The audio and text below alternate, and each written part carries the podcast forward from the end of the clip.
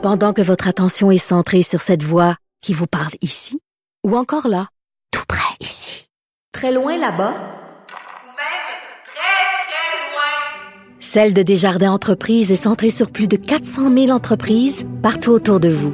Depuis plus de 120 ans, nos équipes dédiées accompagnent les entrepreneurs d'ici à chaque étape pour qu'ils puissent rester centrés sur ce qui compte, la croissance de leur entreprise.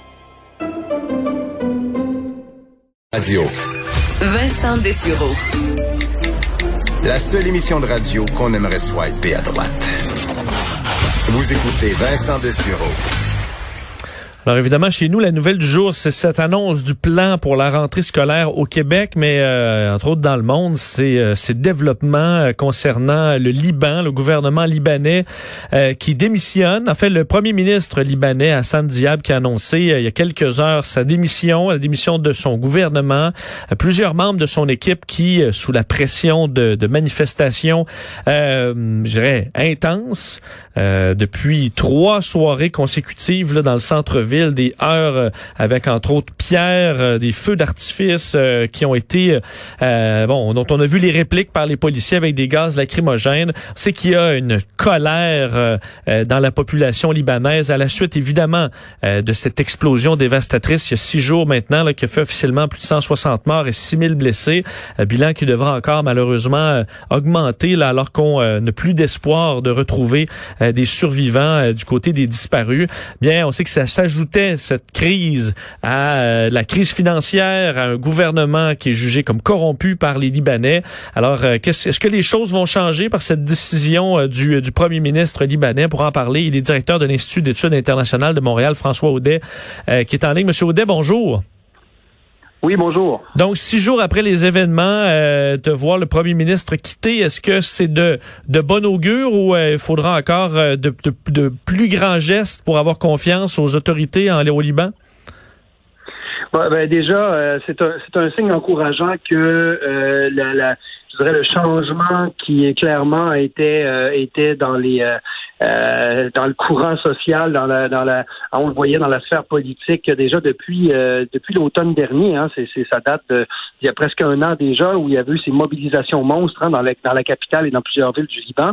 Alors, ça, ça, ce que ça donne comme indicateur, c'est que le gouvernement euh, déjà accepte une part de responsabilité, sinon la responsabilité, et aussi c'est précurseur quand même d'une transition qu'on espère euh, non violente ou le moins violent possible, parce que c'est certain que si le gouvernement euh, s'était entêté de rester en place, euh, avec euh, la, la, frustration et la colère tout à fait justifiée de la population, euh, clairement, on, aurait pu envisager pas le pire, mais enfin certainement un, un dénouement sous la violence armée, etc. Alors, ce que ça, ce que ça, donc ce que ça donne comme indicateur, encore une fois, c'est de laisser les prochains, les prochaines semaines de cette reconstruction dans un espace de dialogue, espérons-le, et donner, donner la place au peuple, à la population, pour reprendre le, pouvoir euh, du pays qui était, comme on sait, laissé à une élite euh, particulièrement corrompue. Oui, parce que là, il faut faire une transition, mais une transition vers qui? Euh, je voyais une, manifestante qui disait il y a encore 128 voleurs assis au Parlement,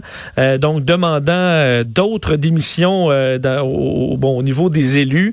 là, on se retrouve dans une crise où, évidemment, les gouvernements, le, les, les, les, les pays du monde veulent aider, mais c'est difficile de se coordonner quand on a un gouvernement qui est en crise. Ben, tout à fait. Je, vais laisser euh, mes, euh, mes collègues experts de la Constitution du Liban répondre à, plus en détail à cette question-là. Mais c'est sûr que comme euh, la transition ne se fera pas avec les élus qui viennent donc de démissionner, il y aura donc en place très certainement des, hein, des relais le temps que de nouvelles élections démocratiques se fassent, parce qu'il faut aussi se rappeler que évidemment derrière derrière ce scénario un peu catastrophique là, le Liban quand même une culture, une longue culture démocratique sur laquelle il faut miser pour euh, pour son avenir et éviter à tout prix justement qu'on tombe dans d'éventuels scénarios euh, plus totalitaristes ou un peu plus un peu plus armés. Alors clairement, euh, le, comme vous le dites, les, les pays donateurs et c'est vraisemblablement la France qui a pris le, le leadership de tout ça devra entamer un dialogue avec des nouveaux représentants qui seront très certainement nommés rapidement de manière intérimaire le temps qu'on passe à une, une démarche démocratique pour euh, identifier euh, la nouvelle, euh, la nouvelle, le nouveau gouvernement qui sera, espérons-le, élu démocratiquement. Parce qu'on sait, les, je disais, les secouristes qui ont, euh, qui ont, annoncé avoir perdu espoir de retrouver des survivants à l'explosion. Donc là, la partie euh, euh, trouver des survivants est terminée, euh, mais s'installera une crise humanitaire qui sera quand même longue à régler là-bas. On voit l'étendue de la destruction. Il y a des gens qui ont, qui ont encore nulle part où aller en date d'aujourd'hui. Non, effectivement, c'est loin d'être terminé. Euh, L'explosion a eu lieu il y a une semaine. Donc, on a effectivement annoncé euh, ce qui est toujours un moment un peu pénible à écouter. Donc, on, qu'on pense qu'il y aura évidemment plus de, de survivants, euh, étant donné le- la gravité de la- de de l'explosion, mais aussi les délais hein, pour lesquels des personnes peuvent vivre sous des décombres. Alors là, on passe vraiment davantage euh, au nettoyage, à l'identification des victimes et surtout à prendre soin de celles et ceux qui, euh, on parle de plus de 300 000 personnes hein, qui sont sans abri, donc une population extrêmement importante qui pendant euh, de longs mois, euh, voire plus, sera, aura, ont, ont tout perdu, leur, leur emploi, leur, leur maison, et devront dépendre d'une aide internationale assez rapidement. Il faut quand même souligner, puis je crois qu'on le voit déjà depuis depuis le début, à quel point il y a une solidarité les Libanais entre eux-mêmes. Les Libanais, le Liban a toujours été un, un- un- pays extrêmement accueillant. Euh, Je, rappelle qu'il y a deux millions de réfugiés au Liban, donc surtout des Syriens et des Palestiniens. Donc c'est un un pays qui a toujours euh, eu, euh, je dirais, une culture de, humanitaire, une culture d'accueil et, d'entraide. Et on voit déjà avec la communauté libanaise très dynamique à Montréal aussi à quel point il y a un désir de vouloir aider évidemment la, la- la population. Alors il y aura donc différents canaux, très certainement oui local avec le Liban, mais avec les Libanais, mais clairement on devra aller au-delà de ça. Euh, on a déjà annoncé à ce jour euh, environ 300 millions de dollars euh, en aide d'urgence rapide, mais c'est certain que la reconstruction à la fois des infrastructures, mais aussi économique du pays va être beaucoup plus coûteuse et va prendre évidemment des années. Pensez-vous quand même, au, bon, euh, cette vague de solidarité, euh, mais en même temps, les yeux du monde se sont tournés vers le Liban, ce qui est peut-être pas le cas. On en parlait, nous, on avait un chroniqueur, Loïc Tassé, qui nous parlait régulièrement de la situation là-bas avant l'explosion, mais veut, veut pas, euh, dans le monde, euh, on n'en parlait pas nécessairement tous les jours. Là, c'est le cas. Est-ce que quand même ça pourrait permettre de régler, euh, disons, euh, de, de- de- le fait d'atteindre le fond permettra au monde entier de leur donner un coup de main et que ça pourrait leur permettre de se, de faire le ménage et de se relever? Ben oui, euh, et, et ce que ce que l'expérience passée de, de ces méga désastres démontre, euh, puis je pense que c'est un peu le sens de votre question, c'est que ça reste quand même éphémère. Cette attention qu'on a euh, malgré l'envergure du désastre, je pense que euh, la, la planète actuellement vit évidemment au rythme de de la pandémie. Euh, il y a évidemment d'autres catastrophes qui arriveront éventuellement aussi. Euh, il y a des enjeux économiques euh, qu'on sait qui vont être extrêmement difficiles dans les prochains mois, une crise à venir, pas juste pour le Liban, mais pour plusieurs autres pays, peut-être même incluant le Canada. Donc, c'est certain que la, la bulle d'in- d'intérêt, la bulle médiatique, la bulle de générosité, de solidarité que, euh, qui, euh, qui, évidemment, euh, nous, nous, euh, nous porte vers le Liban aujourd'hui doit absolument être un moment crucial euh, pour, je dirais, attirer de l'attention, oui, mais surtout de l'intérêt euh, politique, de l'intérêt financier de la part euh, des, des bailleurs de fonds euh, internationaux puis de, de, de, de la communauté internationale. Mais ça part très vite. Alors, euh, c'est un moment euh, important dans une reconstruction post-catastrophe de s'assurer de mobiliser le plus d'intérêt possible et de, je dirais, de, en bon français, de faire des deals hein, et de s'assurer que tout ça soit euh, signé assez rapidement pour pas qu'on se perde en conjoncture euh, de négociations qui pourraient prendre plus de temps que l'intérêt médiatique et politique le permettrait. C'est vrai que souvent y a des vagues de générosité, puis rapidement on passe à un autre sujet. Euh, Je pense à la cathédrale Notre-Dame où les centaines de millions de dollars arrivaient de partout, puis la, la plupart de ces chèques-là sont pas encore rentrés en date d'aujourd'hui.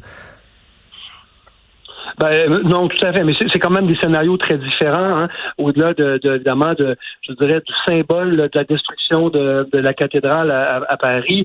Euh, là, on, on a, on a des, des, des morts, on a euh, évidemment une ville au complet qui a été détruite euh, par négligence politique, négligence humaine. Donc, on c'est des scénarios qui sont quand même un peu différents. Évidemment, je, je veux pas mettre de, de valeur ou d'indicateurs sur, euh, sur sur la hein, sur euh, les, les, malheurs et la, la vulnérabilité des populations, mais c'est quand même des scénarios très très différents. Oui, oui, je voulais pas non plus faire de comparaison euh, boiteuse, mais davantage que des, des, fois le monde est rapide à passer au sujet suivant. Là. Effectivement, en pleine pandémie, situation difficile économique dans chaque pays presque du monde, des fois la, la, la, la générosité peut, peut peut passer vite. Ben oui, et, ça aussi c'est bien documenté, c'est que on, plusieurs euh, euh, désastres ont été euh, étudiés ces dernières années et c'est assez fréquent que des promesses suite à des discours politiques ne se sont jamais matérialisées en, en, argent ou en, en, en service quelconque. Alors il faut au-delà de, de ce qui est annoncé que ça puisse être transformé justement en financement, en aide, en aide budgétaire ou en aide quelconque, mais tant aussi longtemps que euh, le pays sera un peu dans cette espèce de, de, période grise, parce que là, avec la démission aujourd'hui du gouvernement euh, et jusqu'à une éventuelle identification de nouveaux représentants, c'est certain que pour les pays donateurs, euh, surtout pour la reconstruction, moins pour l'humanitaire, mais pour la reconstruction économique, c'est sûr que ça va prendre des piliers euh, crédibles qui sont reconnus par la population pour euh, je parle au niveau des, individus qui seront identifiés pour pouvoir euh, prendre les rênes euh, du pays. Parce que pour l'instant, ce qui a été convenu, même de la part du Canada, c'est de s'assurer que cette aide-là arrive à la population et pour ce faire, ben, ce sera des canaux, notamment à travers les ONG, la Croix-Rouge, les Nations Unies, que les ressources vont passer, permettant ainsi une sorte, beaucoup plus de, confiance hein, dans la canalisation de l'aide d'urgence en priorité. On invitait d'ailleurs les gens à donner à la Croix-Rouge euh, pour avoir justement un organisme fiable à, qui donner euh, en ces temps difficiles. Euh, François Audet, merci de nous avoir parlé. Mon plaisir, au revoir. Au revoir, François Audet, directeur de l'Institut d'études internationales de Montréal.